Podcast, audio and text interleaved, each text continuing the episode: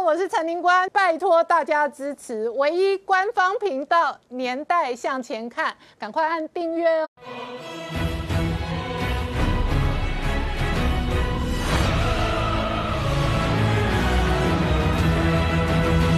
年代向前看，向前看年代。大家好，我是林官，欢迎我们忠实观众跟粉丝朋友扫描 QR Code 订阅《年代向前看》YouTube 官方频道。我们看哦，十月份的美国股市哦，跟美国的政坛哦，现在面对的是十月惊奇跟惊吓。川普确定染疫之后呢，整个这个全球政治跟金融市场动荡。不过今天呢，他本人的频道上破突了这个影片，他本人也秀出了这个油车见粉的画面，同时呢，他接受的鸡尾酒疗法还合并。了当初抗体的这个实验新药，这个药物 FDA 还在测试阶段。川普本人可能变成美国新药的白老鼠，但是逆转胜的结果呢？民调出现反弹，而他的病情看起来有神奇的好转，而且呢，医生的说法稍晚今天礼拜一可能就会出院。同一时间，在美国内部呢，众议员直接提案说中共是跨国犯罪组织。那同时呢？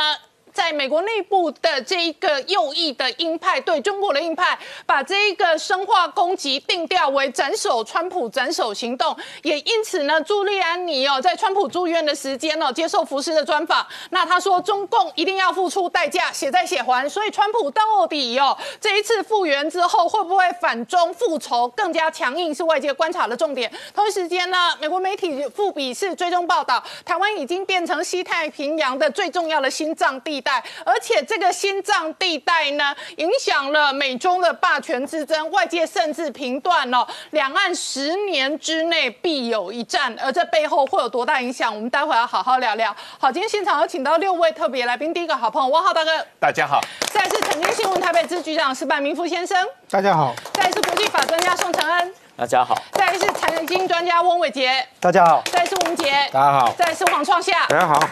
好。美国的这一个传统的保守右派现在非常愤怒，认为哦，这一次的病毒对美国是一场生化攻击，一定要写在写还。那同一时间，川普今天呢上传最新的影片，从小刚刚看到的是川普白天丢出来最新的影片，他的医疗团队说稍晚周一可能会直接出院。那美国的这一个对中国的强硬右派认为哦，这是斩首行动，写在要血还。那中国的这个斩首行动对很多右派来讲，他们当然不能接受。而川普呢，在这个过程中会告诉他的支持者说，他是真正的战神，而且勇者即将再起，勇者即将复出。刚刚他那个呢，推特里面，他现在虽然染病了，不管他在白宫还是到医院里面，还不断的推推特，告诉他的支持者，告诉全世界，川普还健在，川普还在对抗。对抗他口中的 China virus，而川普是不会被 China virus 给击倒的。所以呢，他讲完那个推特推出去之后呢，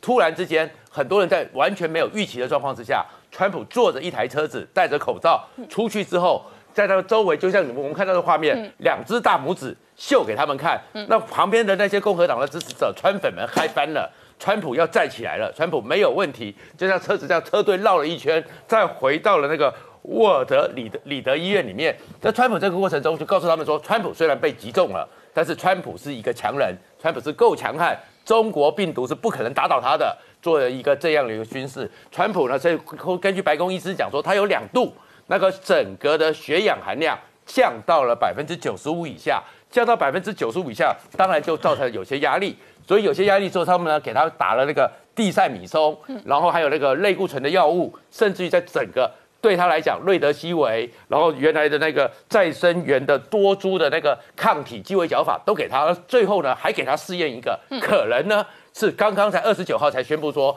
他们即将进入人体试验的这个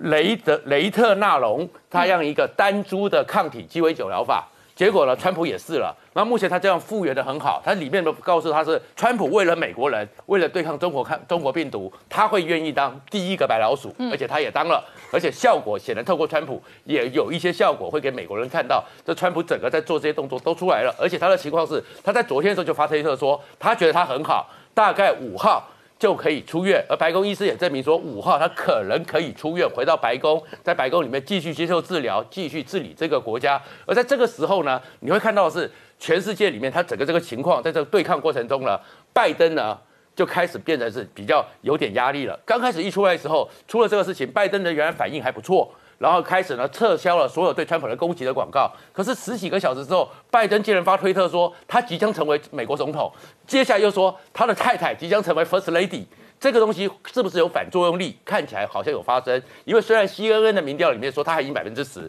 可是呢，美国的民主研究所就告诉你说，在六个翻六个的所谓的摇摆州里面，川普已经翻上来了，还赢了拜登百分之四。所以这个时候，拜登川普会不会继续连任？而继续连任的话，最害怕的。就是习近平和中国了。好，那我请教一下王浩大哥，这一次哦，川普染疫变成十月初的大惊奇哦，未来美国的这个选举投票还有二十九天，将近一个月，到底还不会有其他的惊吓跟惊奇还不确定。不过以今天川普的团队公布出来的最新画面，相对上看起来是比较乐观的。但是昨天 CNN 的报道跟美国几个传统媒体报道说，他一度哦需要供养，而且哦需要依赖这个外界的这一个帮。助呼吸，所以他的病情的轻重或者他复原的时间跟速度，很有可能直接影响到这场选战。当然了，因为川普本身他已经七十四岁了嘛，啊，所以在这样的呃比较高龄的人，他对这个病毒的反应，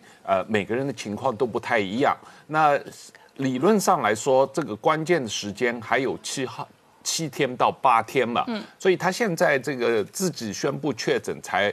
四天多啊，那今天可能是第五天。那现在他的主治医生是说，希望今天能够让他离开医院，回到白宫会继续隔离。所以他整个病的治疗会到白宫还要继续治疗嘛？因为他现在说是这个第一阶段他要吃五天的瑞德西林，那他现在才吃了第二天，所以呃呃今天。啊，美国时间会第三天，那如果回到白宫还要吃两天起码，所以从这个情况来看，他实际上最后的治疗的结果，他能够多快的恢复，还有一些不确定啊。那这是第一个，第二个重要的，他主要实际上向美国社会和全世界做这么多的这个呃公开的这个披露和这个呃。电视的这个录影播放和甚至于坐车去医院外面见他的支持者，目的是为了告诉大家，他现在还在做总统的职务，嗯，还在管理这个国家，他还在能够正常的工作，嗯，这个问题很重要。对于美国宪法来说，如果总统因为病情的原因，在很短时间内无法正常工作的话，那他需要把他的职务。短期内移交给副总统啊，但他实际上没有，因为美国是有先例的。雷根总统他在被枪杀的时候，雷根总统他是曾经被中过、挨过枪嘛，挨过被人行刺嘛。那么雷根总统在医院治疗的那几天，他是把这个总统职务短期的移交给当时的副总统布什嘛。那呃，后来雷根总统的枪伤好了以后，当然他又重新恢复行使职务。但是川普的情况是说，他认为他身体实际上还还不错啊，可以承受住，所以他没有把他的这个总统的职务啊短暂的移交给副总统。实际上他还在继续行使总统职务。当然，美国总统的职务的压力、工作量很大嘛，所以他不断的向外界这个公布他在自己的病病病房里面工作的照片，表示他还在工作。嗯，这个是。很重要的一件事情，这个对于国家安全、对于整个政府的稳定的运作是一个很重要的事情。嗯，而且他如果抗疫复原成功，会不会变成一个新的国家英雄？对，就说会不会扭转整个选战的局势？我觉得他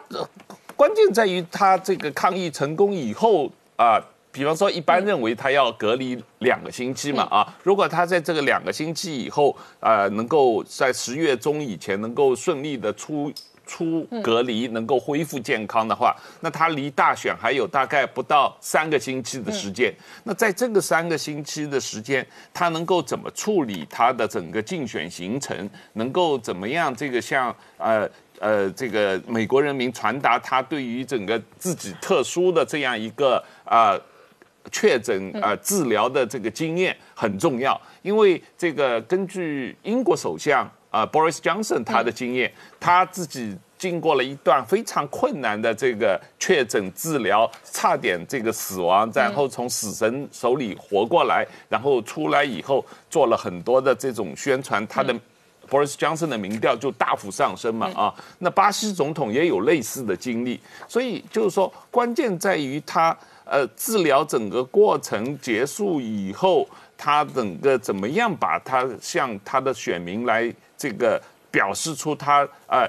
这个同理心，他现在也经历了很多人几百万人经历的这个过程，他怎么样进一步的对于这个病毒、对这个疫情有新的理解？嗯，因为一个人没有经历过这个，跟外面我们在这里纸上谈兵是不一样的嘛啊！你个人有过这样的经历，可能他的感受就不一样嘛啊！所以我觉得他如果能够把他个人的感受跟啊，其他好几百万人有经历过这样的这个确诊的这个美国人的感受，能够连接起来的话。当然，对他的选举是会有帮助的。就是说，他是一个指标人物，然后他是一个美国的这个典型的代言人。如果他战胜病魔，就表示说，美国事实上一个国家领导人可以战胜病魔，这个国家最后也可以战胜这个病毒。是，当然。那但是如果他挂了，这个国家可能就最后在中国的生化攻击当中，很有可能丧失他的这个罗马帝国霸权地位，是这样吗？当然不至于到。这样一个结论，我觉得最重要对他来说是，他是一个高龄的人啊，七十四岁了啊，然后工作量又这么巨大啊，压力又这么大的情况下面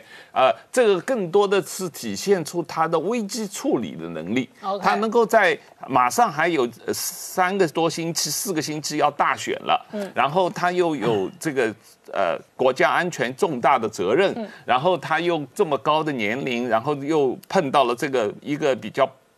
大家不熟悉的病毒的这么样一种处理的状况底下，他怎么样处理这个危机？我觉得是大家观察的。作为一个领导人、一个领袖人物、一个负有重大责任的人，怎么处理这个危机啊？然后在这个世界，他如果能够生存存活下来，他怎么样能够尽快的？康复，嗯，重新又回到竞选的场合，重新能够向这个各地去视察，跟这个曾经得过病的或正在得病的人，能够能够能够重新连接起来，能够把他个人的感受能够告诉美国的公众，我觉得这个对他个人的形象会有很大的帮助。好，就是如果可以战胜病毒病魔的话，表示可以战胜拜登，战胜选举，那甚至战胜跟这个中国之间的战争。我们稍后回来。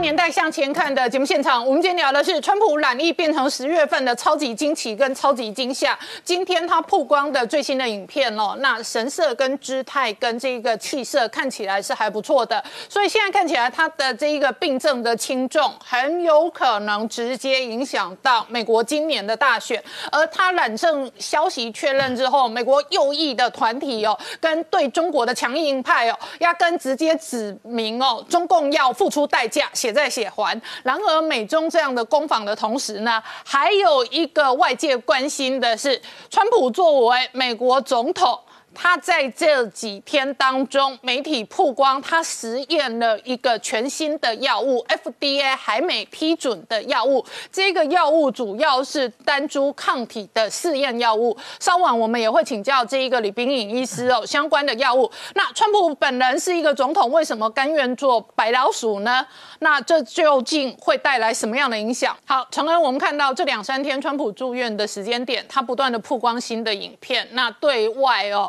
这一个曝光，他目前的状况，那身心意志都还正常。对，那所以呢，他要证明的这一些影像的过程当中哦，要透露一个很重要的讯息是，他的症状目前为止可控制，而且相对轻。然而，这最终仍然会影响到大选的攻防。刚刚是他住院第二天，礼拜六下午的影片。他礼拜天呢，又坐专车出来访了一圈，跟他的支持者挥手，表示说他的精神还非常好。那我们看一下这张照片，这张照片他的女儿伊凡卡所所发的，嗯，那是他川普在这个军医院里头一个人穿穿着白衬衫在那边批公文，就是说呢。川伊凡卡下了一个注脚，说没有人可以阻止这个人为美国人民工作。嗯，即使他自己身体染病，他仍然能够执行他的职权，能够把这个国家大事料理好。这是一个非常强的讯息，就表示说我们的领导人还在。我们这个国家还在轨道上面，然后呢，呃，我们来看一下，哦，对于这件事情，川普染疫这件事情，对于美国的政情，还有对于现在竞选的一个结果哈，一的影响。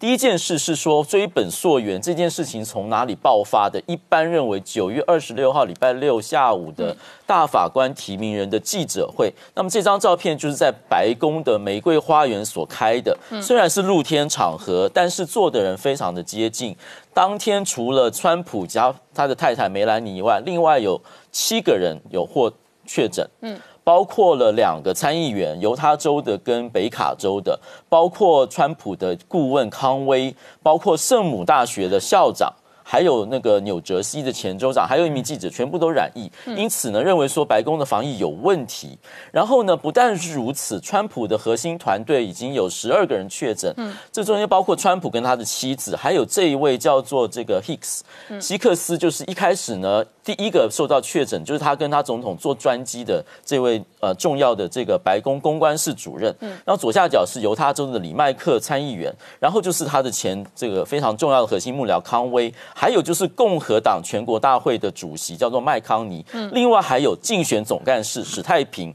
还有行程秘书露娜，全部都确诊。嗯，所以对他们来说，整个的竞选的节奏通通都打断。竞选节奏打断的问题就是说，川普自己当然一个人他是有染疫，他就不能够啪啪走。嗯，所以他已经。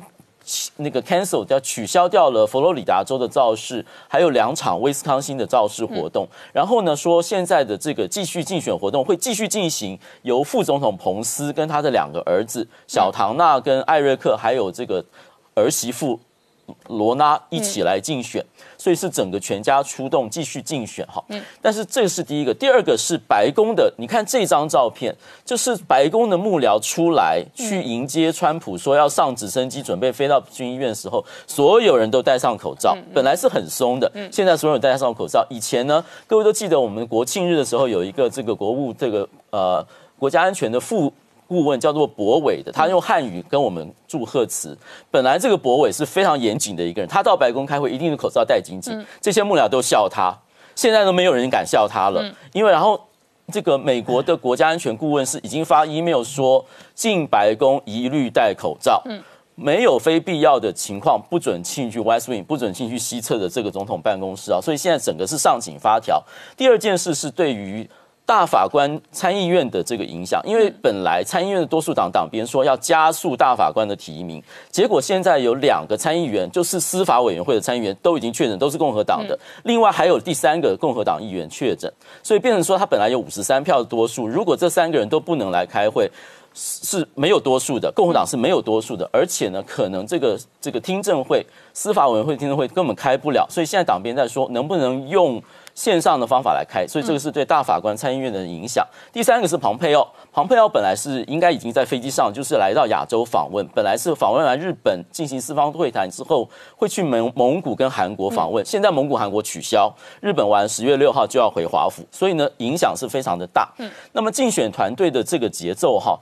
有两个影响，第一个是造势活动，因为川普是非常依靠造势活动，他是接触选民，他是要鼓吹自己士气，他是要拉票的，就现在都不能走，只有在医院里，所以那整个竞选节奏是打乱的。第二个是他想要把这个竞选的这个焦点从疫情移转开来，所以他就讲经济，讲这个政策的利多，讲大法官提名，就是抓大家不要谈疫情。现在呢变成大家都在关心疫情，好，这件事情呢福祸相倚。不一定是坏事，因为本来说出来哦，拜登会赢啊，这样说川普被打倒。可是如果川普没有打倒呢？如果川普是个不死鸟呢？如果现在的医这个医药都非常这个免疫疗法非常非常有用的话，就表示美国其实有一个特效药，那它可能成为未来呢治疗新冠疫情的一个非常有效的效用。所以呢，不一定是不死鸟，说不定会浴火重生，会成为新冠疫情的战胜者。好，我们但是还是要来对于沙推一下，就是说两件事，两件事情。第一个是职权，总统职权如果不能够逝世的时候，他要怎么样来行使？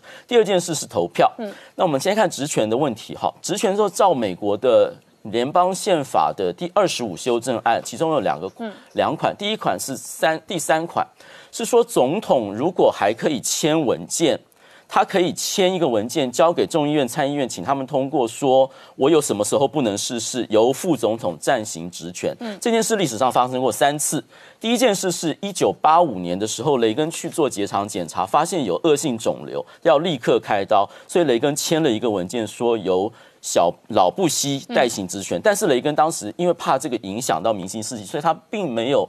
呃，明文的说这是依照宪法二十五修正案，所以他并没有明文说，但是实际上做了。小布希做两次结肠检查，一次二零零二年，一次二零零七年，他都要麻醉，所以中间有两个小时，他就签了，就说当时由这个副总统来代行政所以这件事情发生过，这是总统还可以签的时候。如果总统不能签的时候，就是叫第四款二十五修正案第四款，他就必须要由国务卿、副总统、国务卿以及那个官员的多数。发一个文件给众议院、参议院，说我们觉得总统不能逝世了，然后我们建议由副总统来代行职权。嗯，好，这件事情我打个岔哦。所以外界事实上这一次还有讨论哦，万一川普的这个病情恶化，所以他第一顺位代理人是副总统彭斯，那第二顺位是国会议长佩洛西，对，众议院议长。好，然后第三顺位是参议院的临时议长，也就是参议院多数党最资深的人。那这是一位现在是共和党的一位议员，对，就是麦康威尔。然后这一个第四位可能就是蓬佩奥，对，就是依照部会的这个最先就是国务卿、财务部长、国防部长等等下来。好，那这是总统不能逝世的情况。嗯，再来一个情况是更复杂，如果川普健康真的有什么问题，那投票怎么办？嗯，那第一个问，接下来有四个阶段哈，十一月三号是人民要投票，然后十二月十四号是。呃，选举人要投票，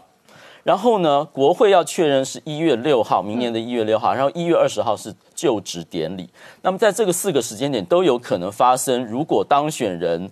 呃过世了，好，那怎么办？第一个就是说，第一个问题是这个选举能不能延期？照理说不能延期，因为呢，选票都已经印好，都已经寄出去了，而且两百多万人已经投票了，所以现在就是投。即使川普有什么问题，也就是投川普跟这个拜登，没有没有办法再改了。第二件事，如果在投票之前川普发生什么事怎么办？嗯，能不能共和党换一个候选人？基本上我们认为说是没有办法的，因为呢，呃，是选人不选党。因为他现在是针对川普，那不能说共和党说现在换一个人。那如果有争讼会到法院。那么第三个是说，如果选举人的时候，十二月十四号的时候。呃，人民的票开出来，照照理说，选举人应该照人民的意志来投票。那么，如果这个人上面的名字不在了，怎么办？那照理说呢，各州的规定不同，有的州是说可以换成共和党推的人，那么有的州说不行。然后这件事情就会由呃法院来决定。嗯，第四个情况是，如果如果哈，选举人也投了，然后有一个当选总统当选人跟副总统当选人，然后这个时候总统当选人过世了，怎么办？照一般的情况是一月二十号总统就职前，如果总统过世，副总统可以接任。嗯，但中间有个关卡，就是一月十六号国会要确认。如果一月十六号之前，国会能不能说，哎，对不起，总统当选人。过世了，但是副总统你还不是当选人，因为我们还没确认这件事情，就是要由国会来决定，而国会要由各州代表团来决定。那改选之后哪一个党是这个多数代表代表团呢？就还要看改选的结果。好，那我请教一下石板明夫先，今天因为川普曝光的照片跟影像看起来的这一个身心的状况哦是比较乐观的，所以呢，他一曝光之后呢。美股道琼棋子盘呢，就拉涨两百多点。那当时呢，上个礼拜五台北哦，因为放假放中秋的假期，川普染疫的消息一出来，美国道琼棋子板直接杀四五百点，盘中最多杀到快五六百点。所以说，全球的政治跟金融确实哦绑在他的健康身上。那昨天呢，疫情的传闻最严重的时候，我阅读到的几个美国媒体的报道，他们说。白宫跨变毒窝了，说白宫内部交叉感染严重，而且群聚感染，那已经确诊的可能十多个，其他人哦，有些还没测，有些还不知道呢。你怎么观察哦？这一个十月份带来的新变数？嗯，首先我个人认为啊，就我认为这次这染疫啊，就是说结果是应该对川普的选情有帮助了。那么首先呢，第一就是说他可不可能。在日本的，呃，有各种统计数字，日本统统计数字是七十岁到八十岁的人的死亡率是百分之六点几，嗯，就是说一般是百分之二左右嘛，七七十岁以上要高一点。但是川普呢，首先第一个的身体很好，第二呢，他就是说早期发现嘛，嗯，呃，第三是能享受最好的医疗嘛，对，所以他怎么也不会也会到那百分之七十九十四点 那边，应该应该是没有问题的。但是这这种时候呢，比如说在白宫里面的社区感染，那就会造成就是给国家一个很动荡的感觉嘛，大家会每个美国人都会不安嘛。这种动荡的时候，大家希望强者出现嘛，嗯，那这个时候川川普和拜登比起来，怎么看川普都像强者嘛，嗯，所以说在另外一个。拜登阵营准备了很多攻击川普的广告嘛？那川普可以值得被攻击的，往往是他的性格啊，他行事的风格等等方方面嘛。那么他变成病人的话，这个就不太好攻击了嘛。所以说，今后的选举的话，如果川川普能够顺利康复的话，我想他选举会之后会赢得很轻松。我觉得。那么，呃，还有一点我关注的就是说，这次选这次川普自己发表病情的时候呢，我再次觉得就是，我觉得民主社会是非常强大的，这个是独裁政权是没法比较比较的。就是先是英国的强生，后是日本的安倍晋三，先是川普，都是自己把病情宣布出来，对，然后非常详细的。告诉国民，我现在染病是什么什么样的状况？这个是怎么说呢？因因为大家都想隐瞒是一个嘛。另外一个，他这么公开的话，是很多。即使现在虽然也有很多阴谋论在里面，但这样能打消很多很多阴谋论。嗯。那么让我想到什么呢？就是说，二零一二年，这习近平刚刚要上台的时候，那时候我在北京。嗯，那个时候故事我们稍后回来。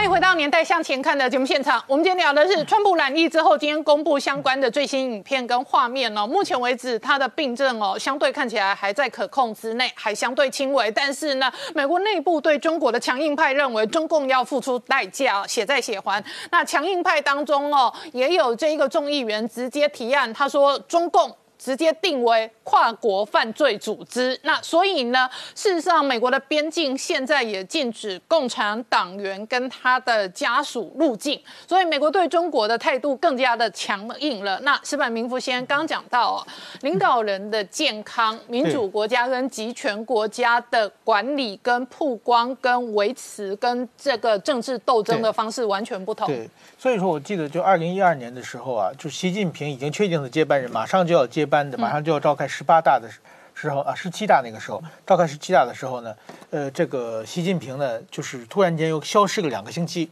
嗯，那个时候呢，就是说各种传言全传出来，不知道什么原因。嗯，就是不不光是他消失，而且呢，很多比如说美国当时西来国务卿访问中国，这个也被取消掉了。呃，新加坡的呃李显龙访问中国，跟见也取消掉了，取消很多重要的外交的这个界面。那么这个时候呢，就是说，当然我们也很担心啊。日日本也让我们去找习近平在哪里啊？犯什么？有有什么有什么事情？我们采访很多呢，就是传出来的，就是我们采访到的消息呢。一开始不说，后来说呢，说是游泳把后背拉伤了。好，那绝对是假的嘛。所以说，我不可因为游泳拉伤后背的话，那是对他们的领导人形象是一点打击都没有嘛。拉伤后背一养就可以养好，而且爱好游泳也是一个对健康一个加分嘛。所以我们都不相信，所以大家都听说是没人没有人写，然后继续采访，最最后也不知道，最最后现在传出有是他做一个小手术，呃，有的人说是他就是当时闹情绪，因为他想让胡锦涛全退，把军权也交给他嘛，他闹情绪装病不出来，这个到现在也不知道。但是说呢，我的想是想说的是，当时在北京整个乱成一锅粥，北京的我们的外媒是相对信息比较多的嘛。所以各路共产党的人向我们打听消息。OK，好，他们不知道吗？就是说，因为他们那个时候正要接班嘛。如果习近平有问题的话，那整个的权力格局发生改变嘛。所以各路人的天天打消小道消息传的满天都是。那个时候绝对是非常容易发生政治混乱的。嗯，陈小仲。那再往前讲的一个呢，就是说领导人的健康呢是那也是绝对是机密。就现在有这这张图，这个人叫罗瑞卿，嗯，这个是共产党早期的一个军头啊，非常这中共产党建国的时候有十大元帅、十大十大将，他是十大将之一，是邓小平跟邓小平关系非常好，文革的时候呢，他被批斗，跟毛泽东，嗯，后来毛就是跟毛泽东不相信他了，他批斗以后，他跳楼被批斗以后跳楼自杀，把腿摔断了。摔断以后呢，文革之后呢，重新复出这复复出来当个解放军的总参谋长。那个时候呢，但是说呢，他腿一直有问题，所以说呢，就是说邓小平决定让他去德国西德，当时西德去安一只假腿。哦安一只假腿做手术，但是他有很严重的心脏病。哦，但是他的心脏病呢，因为他是国家领导人，他的心脏病属于绝密，哦。所以说呢，他们给西中国给西德的医院提供的所有的信息，只有他腿上的信息，好，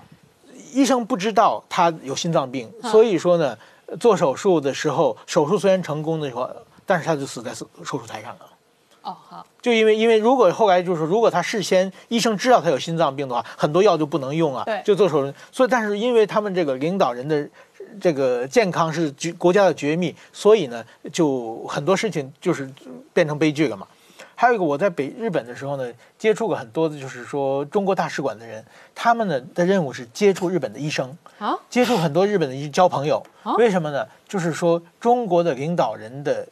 药他们要买，所以说他们跟日本的医生就是说我家里父亲呢得病啊或者什么，就把这些医生，因为医生很多药是必须医生开处方笺才能才买得到嘛，所以他们的工作就是接接认识医生以后呢，给中中国的领导人买药。嗯。所以说，后来医生就奇怪了，你们家病病人怎么那么多、啊？嗯 对不对？有各种，所以说就是有有有这种事情，但是说的买药这些人也不知道他们是给谁买的药。那是当年嘛。现在中国医 疗科技比较进步了，那当年也是九十年代左右的事情啊，哦真的哦也不是也不是那么的。对，现在再进步的话，药假的还是比较多的。哦哦，好好好。对，就是买日本的原厂药，对对特定药，对。对对对，还有一个呢，就是说我在北京的时候，还有那个北韩的呃这个金正日，嗯。这个也是非常，他跟中国好到什么，就是我们鲜血凝成的友谊，关系非常好，经常多次访问中国，但是他的健康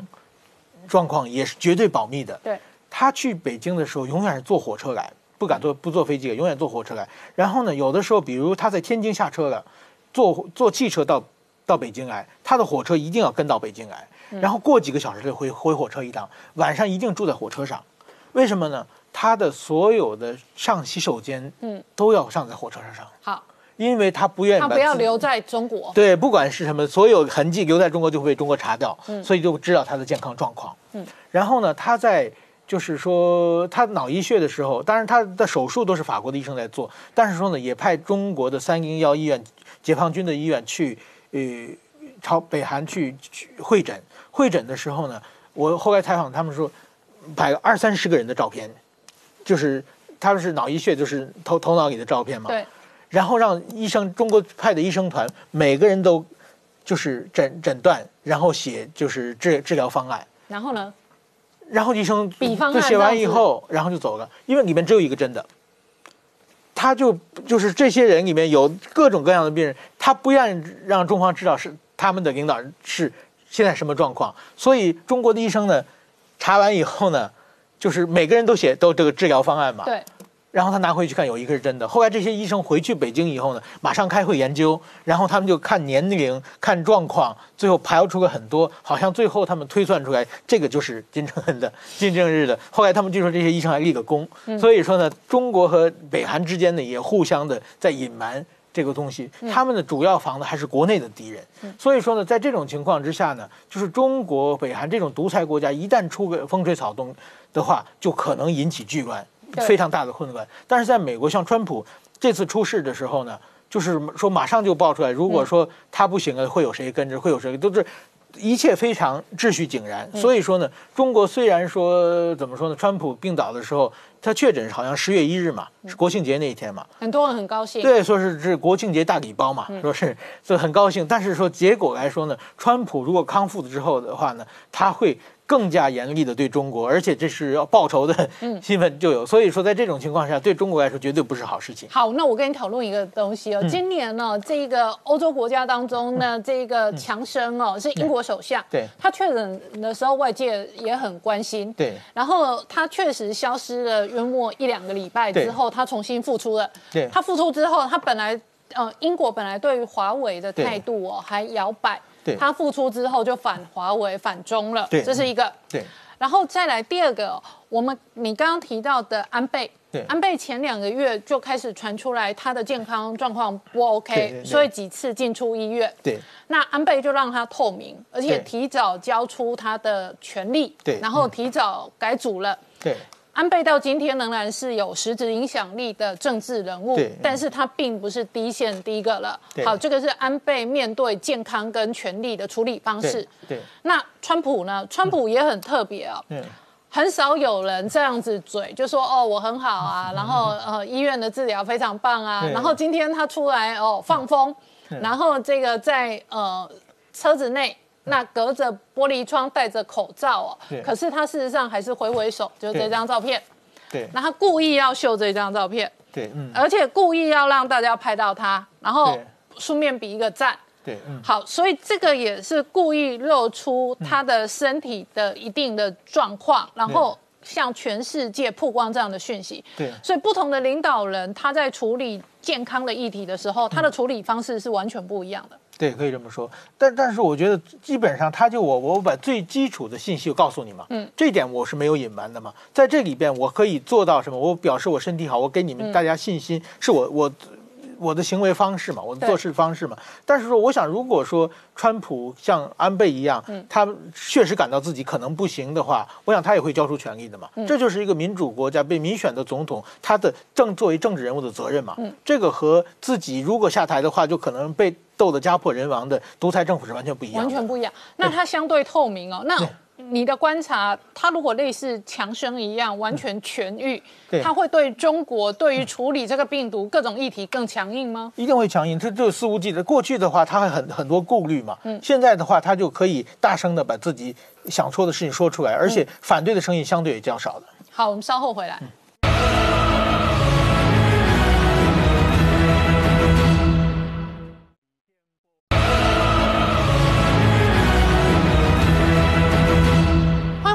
迎回到年代向前看的节目现场。我们今天聊的是川普的病情哦，直接影响了美国的大选，同时也影响了全球政治跟金融的市场。然而，在台湾的这一个中秋连假的同时呢，那解放军骚扰台湾的这一个频率跟手法，事实上也从来没有间歇过。而且，明姐，美国现在认为哦，台湾是太平洋的心脏。所以呢，守住台湾呢，美国才有可能守住太平洋。对，我们先从大的情势来谈哈，就是说这个川普确诊哈，事实上未来的发展当然是非常的复杂哈，那有非常多的可能性。第一个当然。呃，包含像这一个拜登的外交顾问叫 Burns 哈，他也担心说，是不是有可能这一个北京借这个机会哈，那可能在这个台海有所动作，对台步步进逼啊，那解放军是不是有可能蠢动攻攻台？那另外包含像外交政策期刊也提出类似的看法哈，那特别是。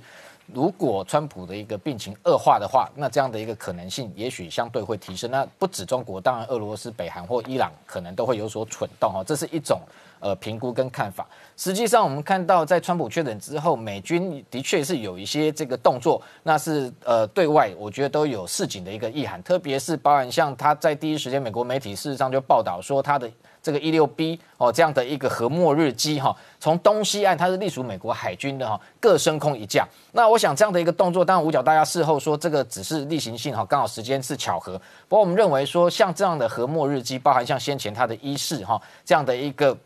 这个核武核战时的一个空中机动指挥所哈。呃，相关升空的时候，事实上背后一定有它的一个军事意涵。那特别是像这种一六 B，它本来它就是作为一个空中的一个通信中继啊的一个空心呃中继站使用。就是说，今天如果呃三军统帅美军的这个美国总统他要下令哈，包含像核攻击或核反击，那从海上的这一个水下的呃这个二害二级的这个核潜舰要发射三叉戟。这个弹道飞弹的时候，那这种时候，它就要透过这种一四 B 做这个中这个在空中的中继，因为这个俄亥俄潜舰它在全球的五大洋哈分这个都有部署，然后潜藏在哪个地区是外界不晓得的，所以这型的这一个核末日机升空的时候也。代表他的核武器可能是已经被妥，那用这样的一个动作，当然是在警告这一个中国或俄罗斯不要在这一个相关的区域哈啊借这个机会来挑衅。那五角大厦同时也声明哈，特别针对这个不管美国内部也好，或者国际上担心说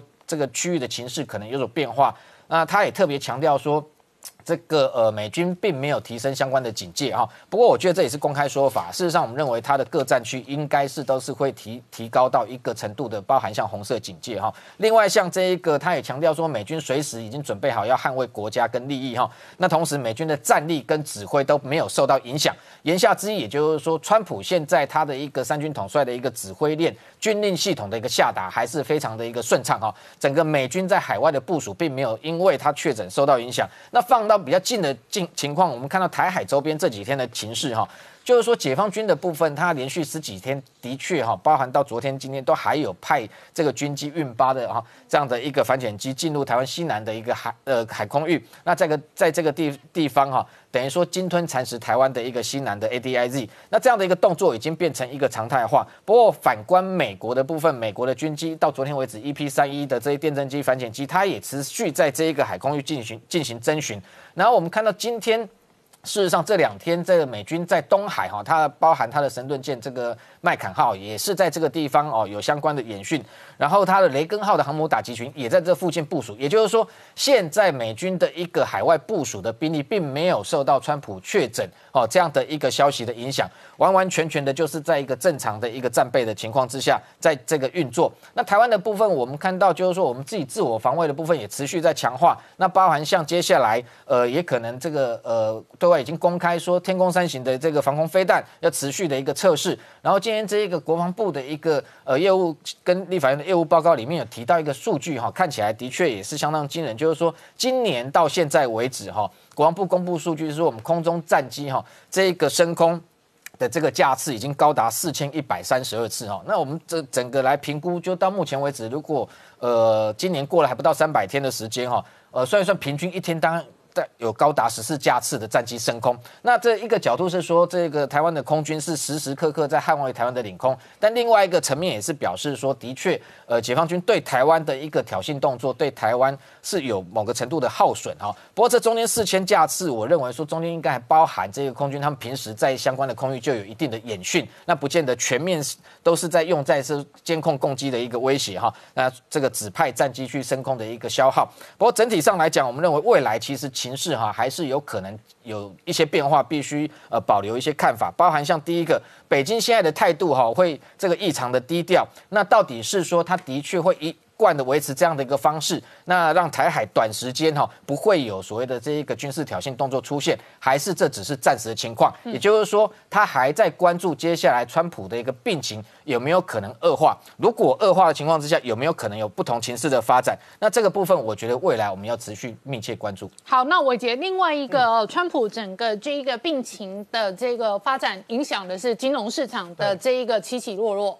好，我想其实。就目前看起来哦，在亚洲股市的早盘的交易的部分，都是属于开高的一个盘势。嗯，那至少在午盘之前哦，这个道琼的电子盘它是收涨零点八个百分点。嗯，但在我们录影的这个时刻有稍微收敛一点点，但整体来说，呃，川普传出了这个好消息，是带动了整个美国股市的电子盘有进行反弹。嗯，那在整个呃纳斯达克一百，我就是说，在这个最强势的这个指标股的这个。表现上面哦，其实早盘反弹是超过一个百分点。嗯，好，那不过呢，在短线上面呢，我们看到在接下来的这个反弹当中，要碰到的是九月初的一个哦卖超的一个压力。嗯，那台北股市呢，今天也是跟随着。这个亚洲股市以及这个美股的电子盘的反弹，有出现了一个开高一百点的一个状况。不过很可惜哦，虽然说在新台币有升值的一个情况当中呢，台北股市是有开高走低的一个发展，中场还是收了这个零点二六个百分点的上涨。那么以目前外资的动态来说，今天是小买了三亿，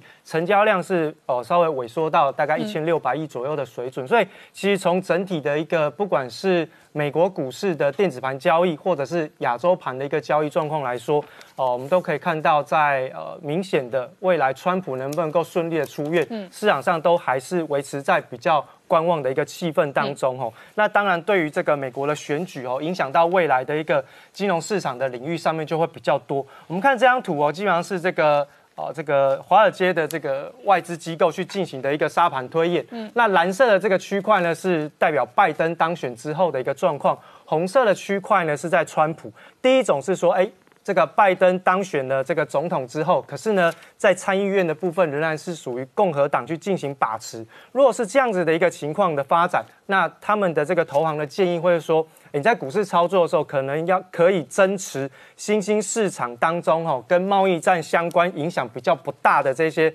地区的股票跟它的货币。另外还有一个重点就是可以增持这个保健相关的一个个股。那另外呢，就是说国内的这个财经界大佬哦，其实。呃，谢金河其实也有提出三个重点的观察指标，因为既然现在川普的康复状况是还蛮不错的，那接下来跟美股相关的，我们就回过头来去观察几个指标。第一个就是 VIX 的恐慌指数，那 VIX 恐慌指数哦，其实长期以来你去观察一下它的状况。只要它是一直长期都维持在二十以上，那基本上它都是属于一个熊市循环的一个角度当中。我们看到第一个，基本上就是在一九九七年到二零零三年这几年当中，其实陆陆续续发生了所谓的这个金啊亚洲金融风暴啦，然后那个打抗泡沫啦，九一一恐怖攻击，或甚至是 SARS 事件，其实都让 VIX 指数长期维持在二十以上。那么现在维持在二十以上，代表。啊，目前的金融市场还是进入到熊市的一个循环当中。那另外呢，在美元的一个影响当中，其实就比较简单。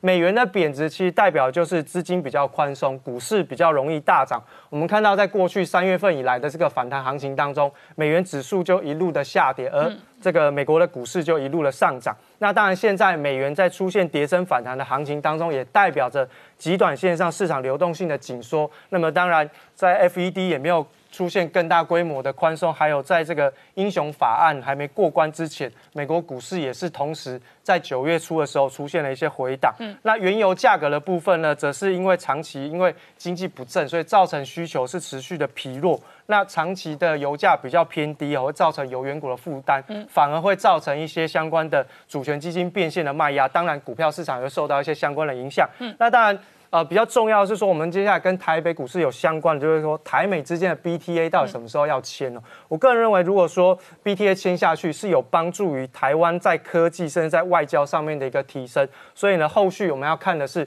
台北股市，如果说接下来 PD BTA 能够顺利的签署，那么对台湾的经济地位或是国际地位都能够有明显的改善跟提升。好，我们稍后回来。Hello，我是陈林官，拜托大家支持唯一官方频道《年代向前看》，赶快按订阅哦。Hello，我是陈林官，拜托大家支持唯一官方频道《年代向前看》，赶快按订阅哦。欢迎回到《年代向前看》的节目现场，大家好，我是林官，欢迎我们忠实观众跟粉丝朋友扫描 QR Code 订阅《年代向前看》YouTube 官方频道。我们看川普染疫之后呢，外界关心哦，川普的病情究竟会不会影响到选战？今天曝光的影片跟画面哦，他油车见粉，而且呢，白宫的医疗团队说礼拜一稍晚他会出院。然后呢，美国事实上现在在上演的是民调的逆转胜、神奇复原的强人秀。同同一时间哦，这一个民调的摇摆州的进度哦，川普现在看起来小幅的领先了拜登，而同时呢，在共和党内对中国的强硬右派哦，要求中共要付出代价，血债要血还了，所以呢，众议员直接提了一个新的这一个法案。那直接要定调中共是跨国犯罪组织，同时呢，国务卿呢跟这一个哦整个外交的团队呢，直接从今天起即日起禁止共产党员跟家属入境美国。好，美中的关系恶化至此的同时，外界关心的是，川普这一次做了人体实验，超级白老鼠，FDA 有两个药，事实上是号称是单株抗体的实验药物，但是事实上都还没有通过过关，而这。两个药物当中呢，川普现在媒体追踪传出来哦，他打了雷杰纳隆的这个新药物，而且呢，身体出现具体的好转的状态。那这个药物也可能直接影响到全球的疫情跟发展。同一时间呢，在中国内部这个周末发生了大消息哦，那确实哦，这一个过去呢，整个外界观察的是习王合作的这一个共同执政的这一个主政的体制，然后王岐山的重要。人马心腹呢？董宏呢？如今被政治追杀，外界关心的是习王是不是直接翻脸？翻脸追杀之后，可能带来什么样的政治斗争？我们待会要好好聊聊。好，今天现场有请到六位特别来宾，第一个好朋友汪浩大哥，大家好。再再来是财经新闻台北支局长石板明夫先生，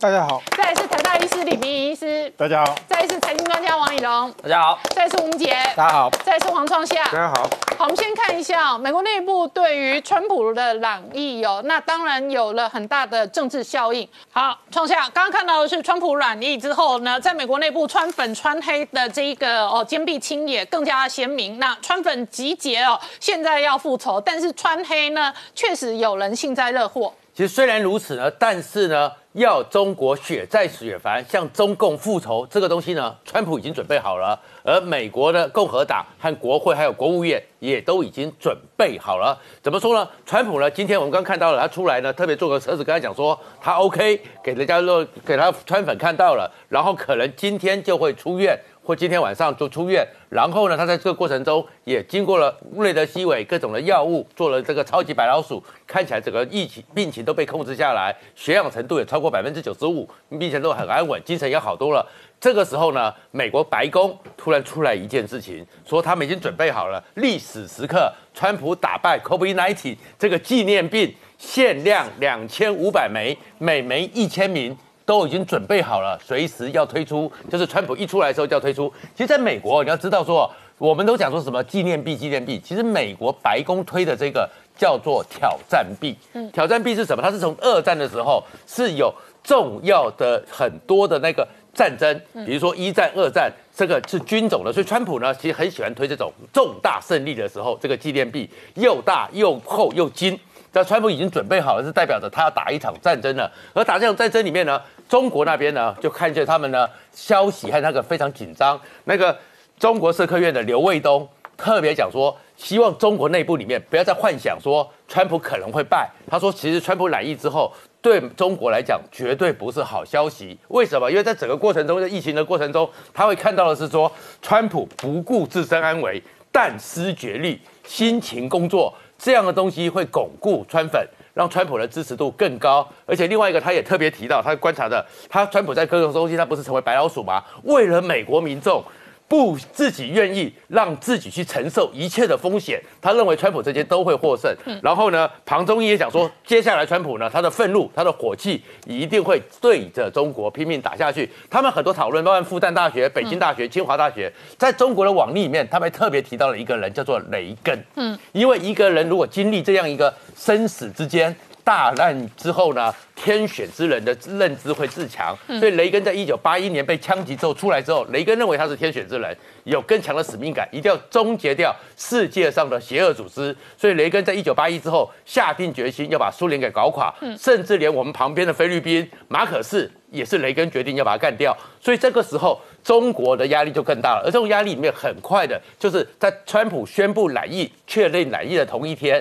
那个美国的众议员佩里。就已经要联署提一个案子，要确认叫做中国是国际主要犯罪组织目标，简写 TICOT。那 TICOT 是什么呢？内容就是中国呢，你已经不是一个政治团体，共产党已经不是个政治团体了，你要被取消主权豁免，然后呢，全世界。包含各个国家要可以起诉他们，可以惩罚他们，还有最重要要铲除，而美国就要带头去铲除他们。就因为这样子，所以二号的时候呢，美国的移民局黄佩尔下面也开始讲了，基于对于集权政党的不可接受性，所以美国宣布，现在任何的共产党党员对于美国的绿卡。可以直接的拒绝，或者是一些独裁政党可以直接的拒绝，包含是你已经在美国工作了，你有工作的绿卡，但是现在因为你曾经是共产党员，你要重新申请的时候，我都可以直接的拒绝。所以这个全美国对共产党报复和那个血债血还的姿态度是越高。而在这个时候呢，胡锡进呢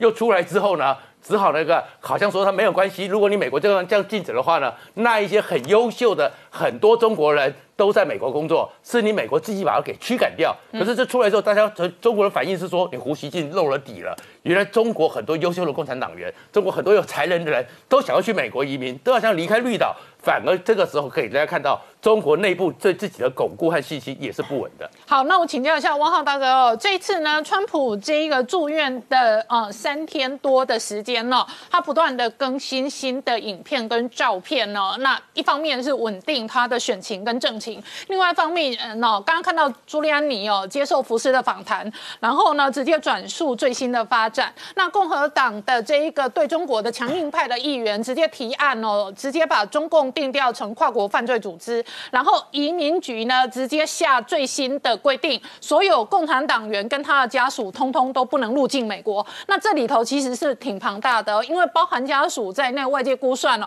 恐怕搞不好会逼近一亿人口，将来是完全没有办法入境美国的。然后呢，同一时间呢，美国内部现在看起来。川普在打的是哦病情的病魔的战争，可是共和党的强硬派对中国的战争哦步步紧逼，包含今天中芯在香港挂牌股价重挫五个百分点，他直接对外承认说他收到美国的禁令了。换句话说，蓬佩奥他们打这一场战。不管是移民局的，不管是晶片的封杀禁令，或者直接定调中共是跨国犯罪组织集团，通通都全面开战，没有缩手。对，我觉得美国移民局的这个禁令确实影响非常之大，因为中国共产党员大概有五千啊九千五百万啊，那如果加上家属的话，直系家属的话，可能就超过两亿了啊。那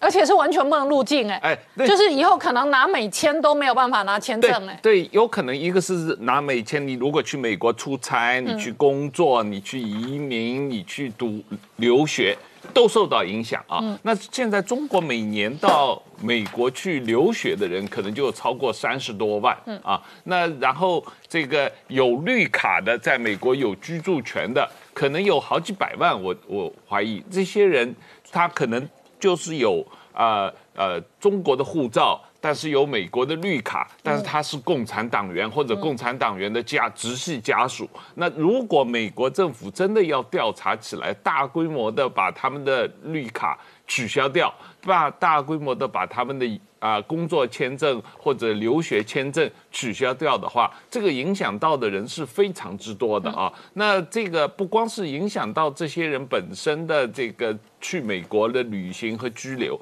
也影响到他们在美国国内的资产的安全。那实际上，呃，中国共产党员或者家属，他们可能在美国的资产量也很大嘛，啊，那如果将来他们都去不了的话，那他们怎么处理在美国的资产也是个问题。所以，我想这件事情如果真的要严格执行的话，可能会对影响到的人很多。而且，FBI 是已经发出这个。呃，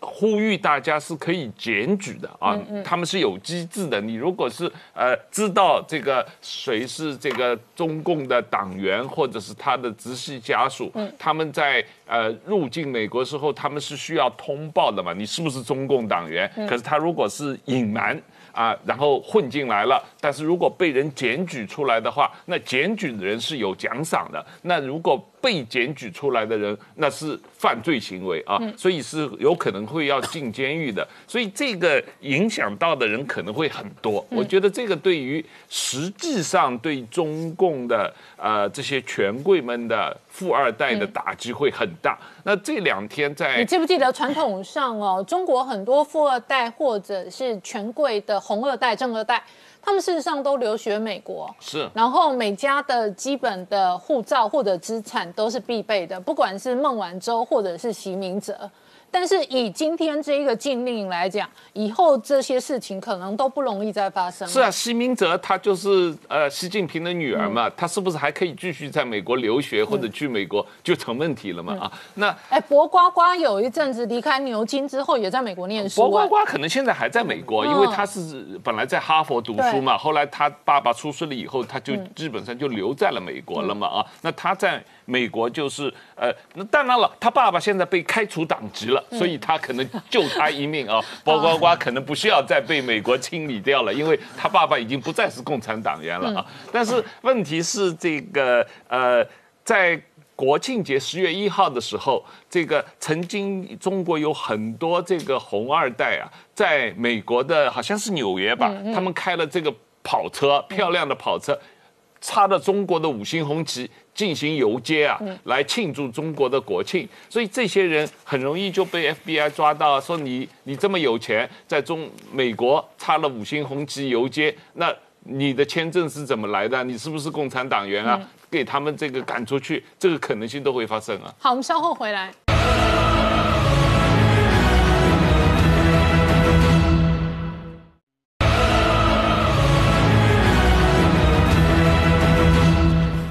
年代向前看》的节目现场。我们今天聊的是，再过二十九天，美国要选举投票。今年因为这一个不同地方州的这个通信投票哦，可能规定不一样哦。比方说，加州的通信投票哦，时间长达十七天哦。所以今年在美国内部的选战的攻防跟争议，事实上哦，显然会非常的戏剧化。但是在美国内部，川普染疫哦，这么惊奇的剧情发生的同时呢，所有共和党对于中国的强硬派呢，一个一个出重手。另外一个最新的观察的发展是，这一个全新的提案直接定调中国共产党是跨国犯罪组织。好。老王刚刚看到的是共和党议员的新的提案，那这一个是追杀中国的其中一个国会的攻防，另外一个是中兴今天直接证实，他们确实收到美国的禁令了。对，这个九月底的时候，很多外媒就说美国开始下一波制裁名单就是中芯国际啊。当时中芯国际出来澄清了，说没有这件事。不过他在昨天晚上啊，这个很意外，自己跑出来说啊，这个我们经过跟多家供应商的询问哦，这供应商就回答他说，我们真的没办法出货，因为美国的商务部要求我们。不能出货给你，除非经过许可，那就间接就证实了哦。他发一份公告，就告诉大家说，你要注意哦。中信自己讲了，会注意我们公司营运可能会有重要不利影响啊，就告诉说他对于接下来出货真的是非常的困难哈。那中兴这个一讲出来啊，今天股价是重挫五个 percent 在港股，然后事实上今年港股最高一度来到这个四十块，现在已经只剩下十七点二四块了哈，所以是腰斩了。那我们知道中中兴在七月份的时候，曾经到这个入股的这个科创板去挂牌哈，那就想到今天科创板怎么没跌？不是没跌，因为他们还在放国庆日啊，要放到礼拜四啊，所以不是没跌。那事实上，它从挂牌之后最高价是八十四块人民币哦，到这个上礼拜就是放假前哦，已经只剩下四十九点六五，所以是割韭菜了哈，这个快被割了一半价格了哈。那之前华为被制裁，华为没上市，所以股价没得跌。但这一波伤下来，可就是伤到很多股民的荷包了哈。那这个你要特别注意啊！你看，我们看这个是华中心昨天晚上自己的公告哈，他已经证实了，而且他是告诉大家说，我去跟我的供应商证实哦，他们没办法出货给我了。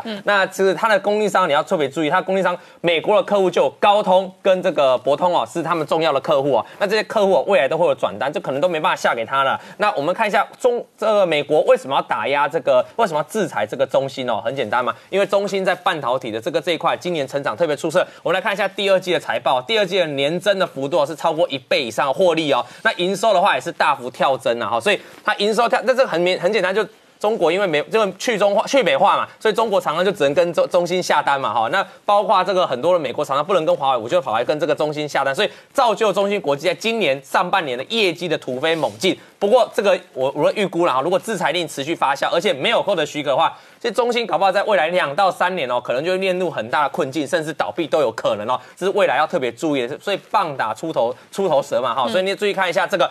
晶圆代工的这个所谓的产能利用率哦，你可以发现哦，中芯国际今年已经飙到了这个九十八趴以上了哈，那营收也持续成长，所以它是一个很标准的中国重点扶植的半导体的龙头哦，因为它另外一个龙头被这个手机龙头这个华为被打挂，它就现在就寄望中芯，结果中芯国际现在又被打了哈，那未来当然是会很重要，对中国一个。中国新自治的一个很重要的一个阻碍。那我们看到台湾的这个联电哦，股价今天创下十六年新高了哈。这当然就要归功于对它其前几波涨势都自今年下半年以来涨势都美国国防部啊。哎，对啊，没错，还要归功于中芯国际被制裁啊。那你说台积电的股价还没创新高哦？那为什么？因为这个毕竟中芯最大，人家上半年人家喊出下一个我要超越的就是联电啊，因为他们是二线的晶圆代工厂啊。那现在显然看起来，我们台湾的厂商在美国的打压之外，这个。呃，当然就得到渔翁渔翁得利嘛哈，所以你看到联电啊，联电未来一定很简单，高通跟博通本来下给这个中芯国际订单，一定转过来嘛，大概就会转过来这边啊，所以联电就是这个跟着大涨啊，这是我们在显站在台股的市场的现象。那另外看中国的半导体哦，这个好不容易培养一个中芯国际哦，它是一个比较能够看的狠角色，但现在被制裁。那我们来看一下其他。没有成才的哦，比较没成功了。像我们这张表格里，我帮大家再列出来近期哦，就是这个失败的例子啊，我们看一个武汉红星，先先前我们讨论很多嘛，最近传出他们的各光科技啊被银行拿去抵押了嘛，被银行拿去扣押了哈，那这部分就当然它营运非常困难嘛，包括我们这个蒋爸也传出这个一心南山哈，那另外我们开始看一下这个华兴通，华兴通在贵州啊，这个是什么？这个是当中国的厂商跟美国的高通一起合组的一个晶片厂，目前也是关门的了哈，那意思就是要说未来在美中持续恶化情况之下，中国厂商。他本来就必须靠自己，但他自己在成长的过程当中又遇到很多麻烦。接下来如果开始美国要把相关技术像这样打压中芯国际，这样去打压他，或者把相关设备厂不给你出货的话，那我觉得这一票，你现在只是看到这一票，还有更大一堆的这个中国半导体厂商会面临更大生存的困难了。哎，你现在点名这几个都是重点的，是而且投资非常多金额。成都的革新也是啊，德怀半导体也是，是南京的这个德科玛也是。对，现在有的人去镂空，有的直接关停停产，对，这这这一页几乎都是没办法再继续的，所以现在都变成烂尾厂，对，烂尾新，对，那本来最期待这个中芯国际，今年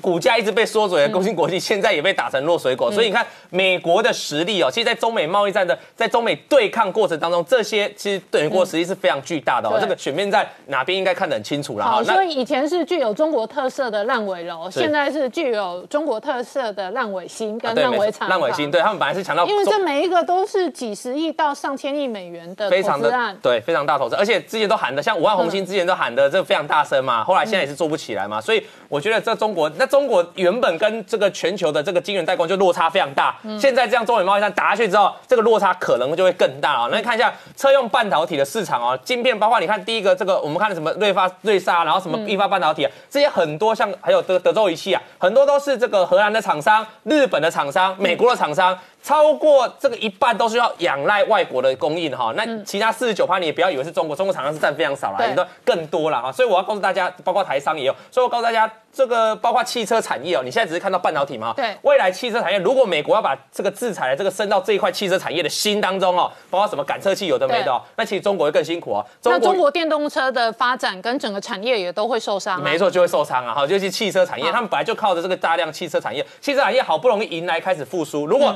美国制裁闻到美国整个制裁要切入这一块，那会很辛苦啊。那我们看一下中国主要的芯片厂啊，大概这一片呢，哈，大概这很也是很多家长期就在做，比如说兆易创新，很久就在做这个中国，但是。还不能跟美国的相关厂商做抗衡啊。目前中国的厂商芯片厂商遇到问题，就是说它的规模大没有办法大到跟美国做抗衡，然后它很多技术又必须仰赖到美国，所以中美贸易战继续打下去的话，伤害不止这个半导体、这个消费电子，连这个汽车产业的这个也会受到影响啊。马云最近在被人家公布了一部影片哈，他就在影片上面，我比较担心他的安危。他在影片上面说了实话，他说啊如果把美国技术拿掉，他认为中国晶片至少落后二十年，而且中国现在自制的能力只能做到九十。纳米，你没听错，他说九十纳米，然后大概是二零零四年 Intel 的水准哈，我非常担心他的安危。然后他就告诉他说，中国也缺乏一个领导性的人物。什么叫领导性人物？他认为哦，这个产业是要创新。像美国，他举了这个马斯克，还有这个贾伯斯，他说一个人哦就能做到整个产业创新。但中国目前为止都没有。但中国还是有很多大型企业啊，可是他认为这些大型企业像 A P P、像抖音、美团这些。都只是应用端，真正的创新端，真正最重要那个核心的晶片当中，这个中国是还没有完全没办法取代美国，而且是落后非常远的哈。那我们再看一下华为的最新动态，我们刚才讲中芯国际啊，华为最新动态，他把轮值的董事长啊换成了这个胡坤浩，胡啊，抱歉胡浩坤哦，胡浩坤在干嘛？胡浩坤是过去美国华为的董事长，也就是他认为他把他拉上来之后，能够跟美方加强沟通啊。事实上，中国的企业遇到美国的制裁啊，第一时间像我们之前提到这个。中兴哈，中兴通讯，它最大最大的最大的最后结果还是希望可以跟美国达成和解了哈。那另外很多供货华为的厂商也通过美国去取得和解，所以我认为现在华为要采取策略就采这个调兵嘛，调兵遣将，找一些跟美国有相关的公司，看能不能放华为一马，这样未来能够取得出才有办法让华为继续生存。不过制裁令持续的话，那包括华为，包括中兴，我都认为是非常辛苦的。好，那我请教一下明姐啊，美国制裁中兴的核心原因是？要哦，认为判断中心跟军工产业，那特别是中国的国防部绑在一起。对，呃，美国制裁中心哈，背后一个很大的一个呃背景因素哈，除了商业之外，当然最重要的就是军事考量哈。那呃，《华尔街日报》事实上近期披露了哈，就是说美国有一家国防承包商哈，叫 SOS 哈 International 这家公司内部有一份这个调查报告哈，那很明确指出说，这个中芯国际其实它过去哈长期跟这个解放军的一所这一个研究型的一个大学哈，那进行这样的一个技术研究的一个合作。那特别是说这一所大学，它并没有指明是哪一所哈。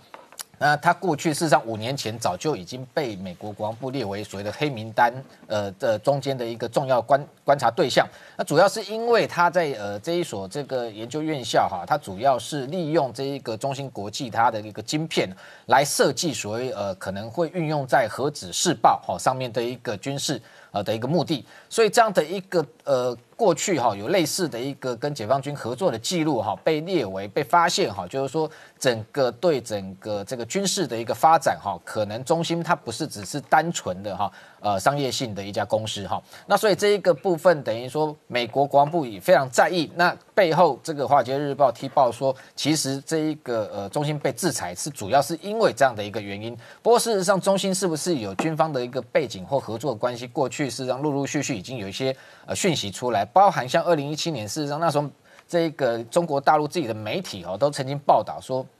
这个中芯国际设这个呃获得哈他们中央军委一个呃这这个装备发展部的一个很高的一个评奖啊。为什么获得这一个奖？主要是说那时候对外成长成长一个军民融合科技哈的一个奖项里头哈，那对外公开的一枚一个这个中国首科哈。所谓可以自主控制的一个 A 级的网络交换芯片，那它的一个代号叫 KD 五六六零哈，那这样的一个芯片哈，等于说它的设计不是由中芯国际做哈，设计是由另外一家叫东土君越的公司哈，那流这个流片的制造是由中芯国际来负责，那这个东主要是说设计跟制造哈，中间又涉及了说这个背后都有这一个庞大的一个解放军的一个呃这个。的军工企业的一个支持，特别是这个东土军越哈，它的主要客户就是解放军哈，甚至各个军种都有。那由这个前端设计，那后端的制造，那中心去参与这样的一个芯片设计，等于说双方的一个合作关系事实上是非常明确的哈。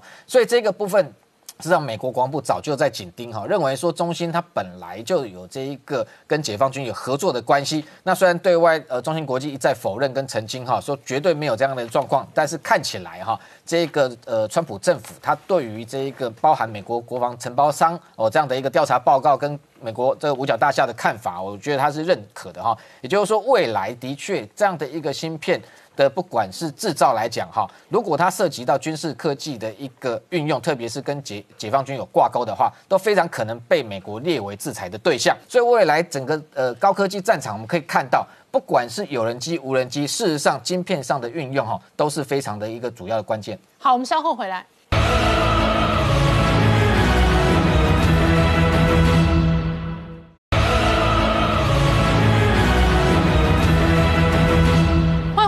向前看的节目现场，我们今天聊的是川普染疫之后会不会有逆转胜的超级政治大秀，外界正在观察。然而，共和党对中国强硬派都是同仇敌忾。好，我请教一下石板明夫先，刚刚看到的是共和党议员科顿的说法。那同一时间哦，川普本人哦，这个面对的是内外交战的政治压力。那北京方面哦，习近平这里也有新消息哦，外界开始传出来哦。任志强之后呢？这个过去王岐山的大管家叫做董宏，事实上是他长期的心腹，现在呢也被违纪彻查，所以外界推敲观察，过去几年的习王体制可能面对翻脸追杀。对，我觉得这个是一个比较重要的一个政治斗争的一个信号了。这个要比习近平和李克强，因为习克习近平、李克强多少年来一直矛矛盾很深，所以他们两个对立不是新闻。但是说呢，习王，特别是董宏这个人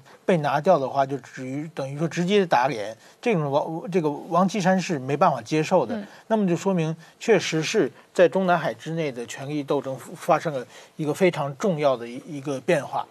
那么，呃，我先先讲一下中共的内部的权力构造构造。习近平的政权刚刚他在十八大，呃，二零一二年刚刚呃出发的时候呢，就共产党其中有三大派系，嗯，那就是说江泽民的上海上海帮，嗯，那么还有一个就是胡胡锦涛的团派，嗯，那么还有一另外一个团派，另外一个一个集团就是说太子党或者叫红二代，这个就是说过去共产党的这些老干部的子弟嘛。其实这个是当时在里边是势力很大的，一开始本来是有可能上的是四个人，包括薄熙来，但是薄熙来这这就是临。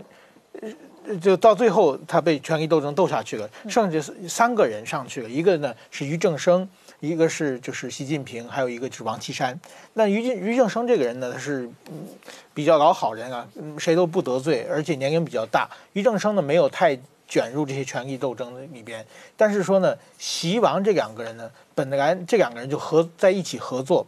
他们两个人呢，就是本来他们两个关系并不是特别好，嗯，就是呃最早的时候呢，他们都是北京的知青，一起下放到了陕西。那么王岐山呢，比习近平大四五岁，所以王岐山呢，他下下放的时候已经是大学生的年龄了，所以他他到了考上了这个西安西北大学的历史系，然后毕业以后呢。王王岐山又，他又很很很努力读书，他确实，王岐山是真真读书，那个习近平是假读书的。那王王岐山呢，他就是到那个碑林博物馆去讲解，做讲解员，做个十年讲解员。这个当时在所有知青里面是最好的，因为他可以就是拿工资，而且呢就在城市里边生活环境非常好。那习近平呢就运气不好，就下放到了这个延安的这个杨家河大队一个农村嘛，而且习近平年龄很小，当时只有十六岁。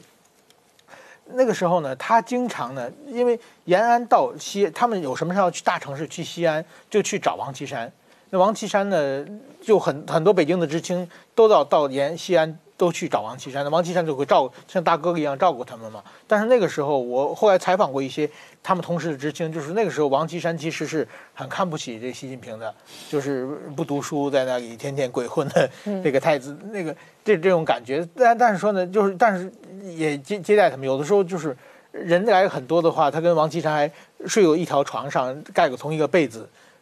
就年轻人是这个交情啊，就是也不得不，因为人多嘛。嗯，呃，就是习近平后来经常说，我跟王岐山当年是盖过同一条被子的，就关系很好。但是习近平呢，后来等于说到了十八大，他们同时，习近平当了党的总书记，王岐山呢作为纪委书记的时候呢，他们两个呢，就是习近平呢，当时要面对着很大的就是江派和胡派的力量，而且呢，他们这些太子党呢，他们的。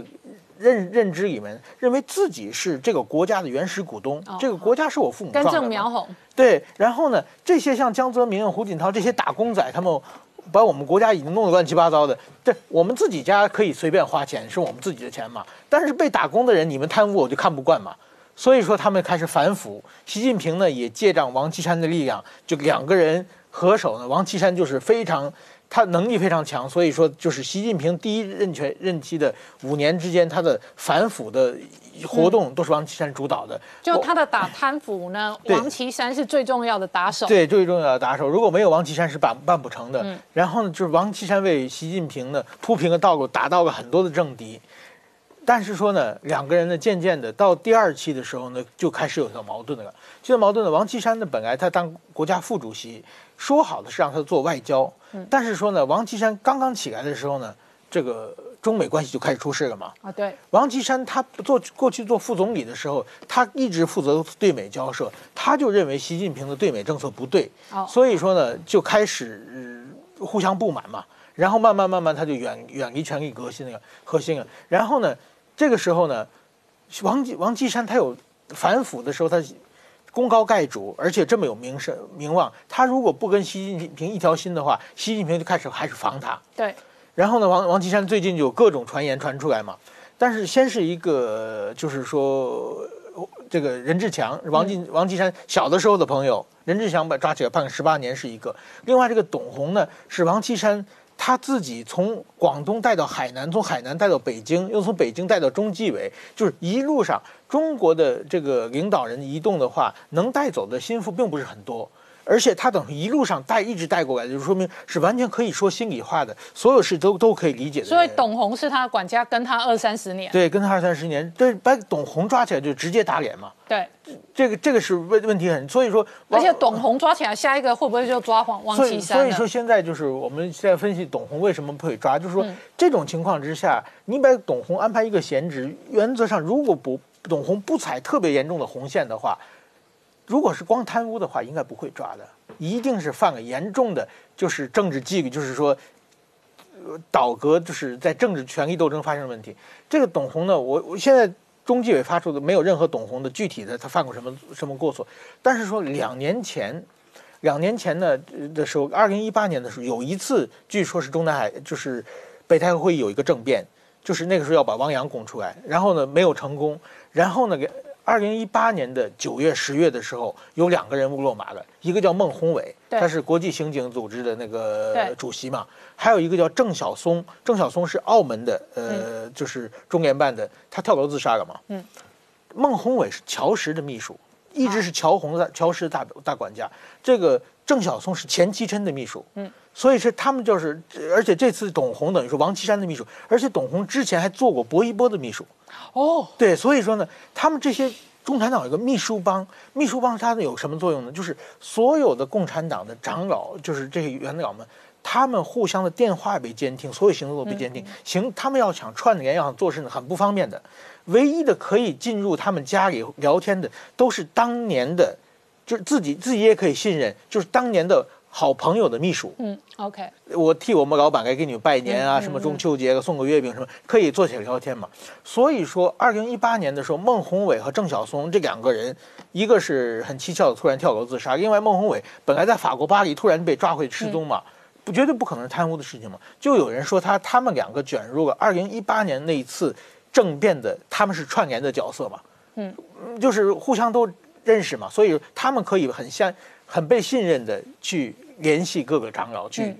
那么这一次，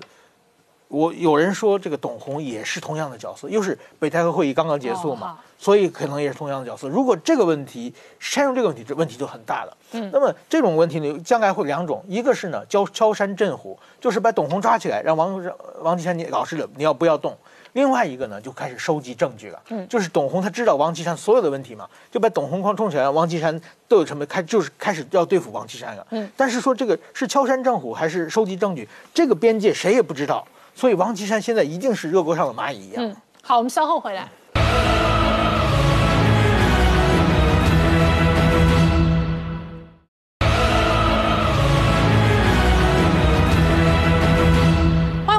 向前看的节目现场，我们今天聊的是川普染疫变成十月份哦，全球的这一个超级大震撼。但是这一次，它到底疫情轻重如何？而它作为人体实验的白老鼠，它实验了美国的新药，那这一个单株抗体的新药物究竟带来什么样的功效？我们先看医生的说法。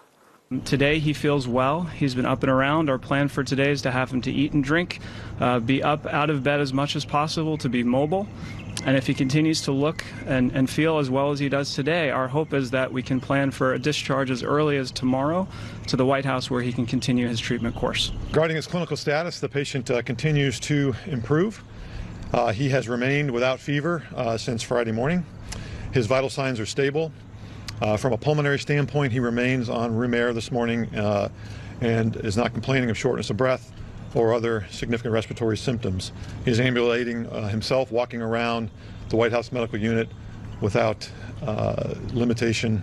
or disability. 好，我先请教一下李批，刚刚看到的是白宫医生的说法。川普这次染疫之后呢，白宫的医生团队哦，首先第一个曝光的新闻说他接受了鸡尾酒的疗法，另外一个还曝光的是他用了一个 FDA 还没有批准的实验性的药物，这个药物是单株抗体药物。先请教这两个疗法。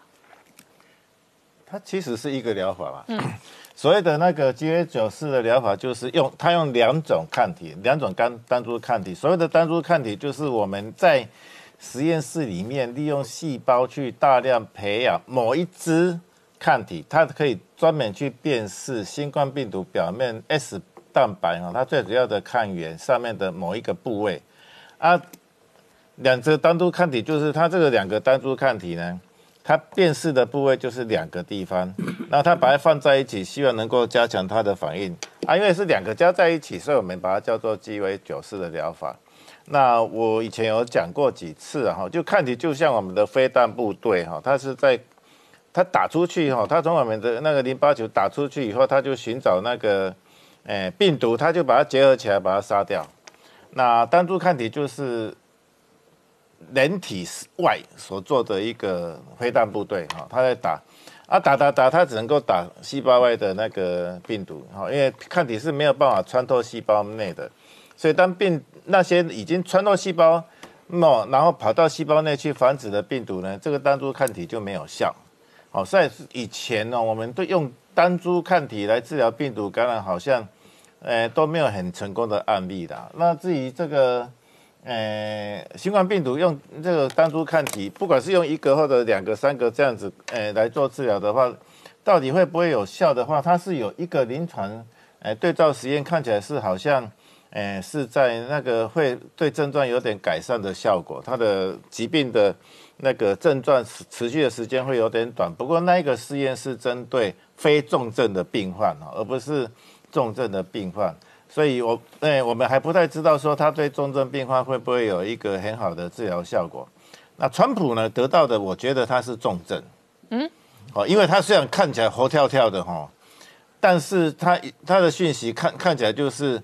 他需要住院，这是一个事情。嗯，他没事不会跑去住院，有损总统那个的面子哈。就我已经病重到需要住院。第二个，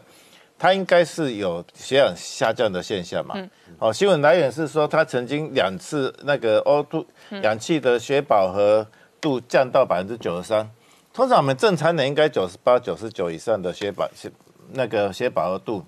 九十五以百分之九十五以下的话，就是有一点点相当严重的肺炎才会掉到九百分之九十五以下。那这个时候呢，他才会需要用氧气治疗，因为他他已经喘不过去了，他表示说他的肺部已经被破坏掉蛮大的一部分了，所以他川普应该算重症。我个人认为他应该算重症。那那为什么重症之后神奇的快速康复？我们稍后回来。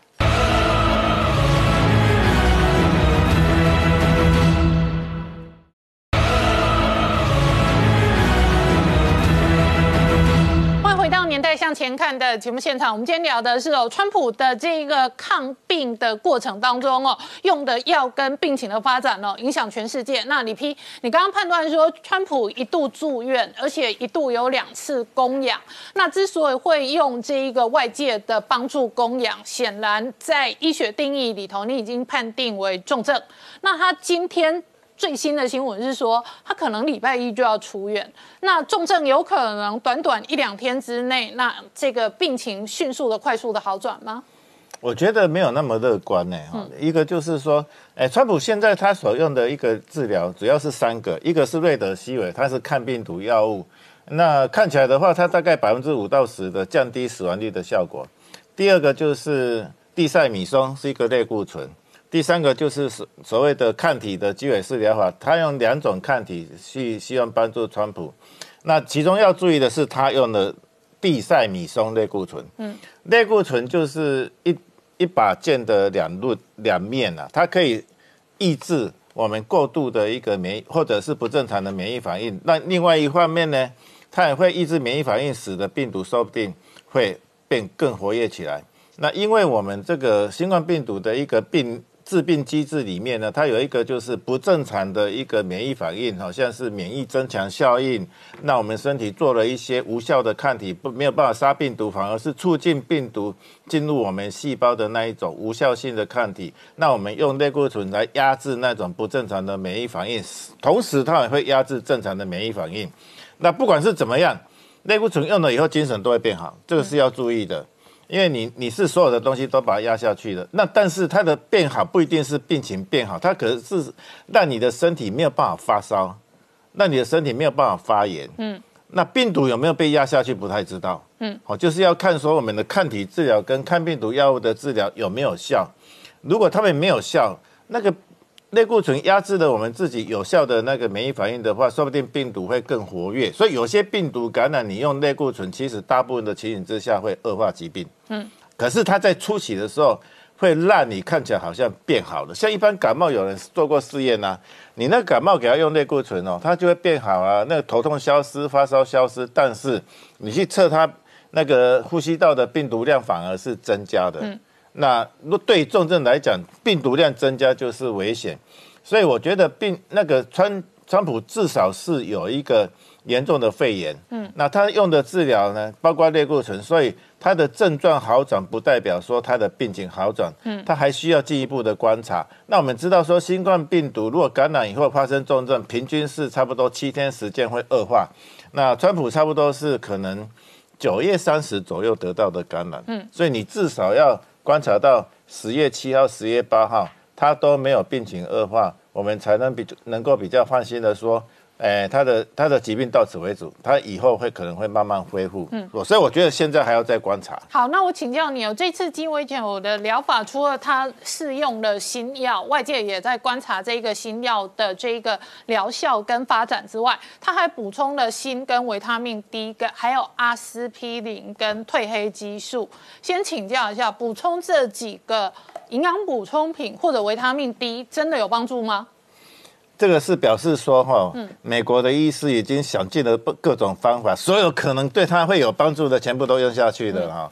锌跟维他命 D 是跟那个我们的免疫系统需要的一个微量元素，那它是如果你身体缺少的话，你给它补充，就会使得它比较那个愈后会比较好。但是你如果不缺乏的话，又那个是没有效的，嗯，啊，所以就看川普有没有缺乏。那褪黑激素呢？褪黑激素是抑制免疫反应，它的作用有点类似类固醇，它也是没有经过验证的治疗方法。阿司匹林是预防血血栓形成，因为新冠病毒的重症病例里面呢，有很多是因为血管栓塞引起脑中风、引起心肌梗塞而导致一个严重的后遗症。那阿司匹林可以抑制血小板功能。可能可以预防血栓形成啊，所以这边有很多的治疗方法都是没有被验证，或者是被推荐一定要用来治疗新冠病毒的感染。但是医师是根据理论上的一个推测呢，就把它所以所有可可能想到可能有点帮助的药都用下去了。好，今天谢谢大家收看《年代向前看》，也提醒我们忠实观众跟粉丝朋友扫描 QR code 订阅《年代向前看》YouTube 官方频道。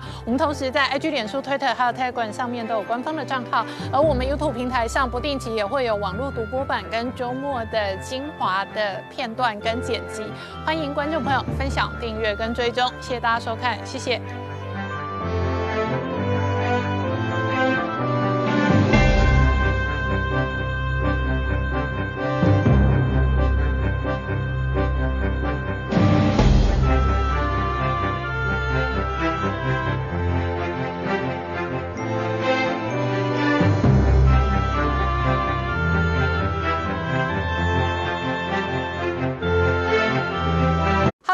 陈宁官，拜托大家支持唯一官方频道《年代向前看》，赶快按订阅哦。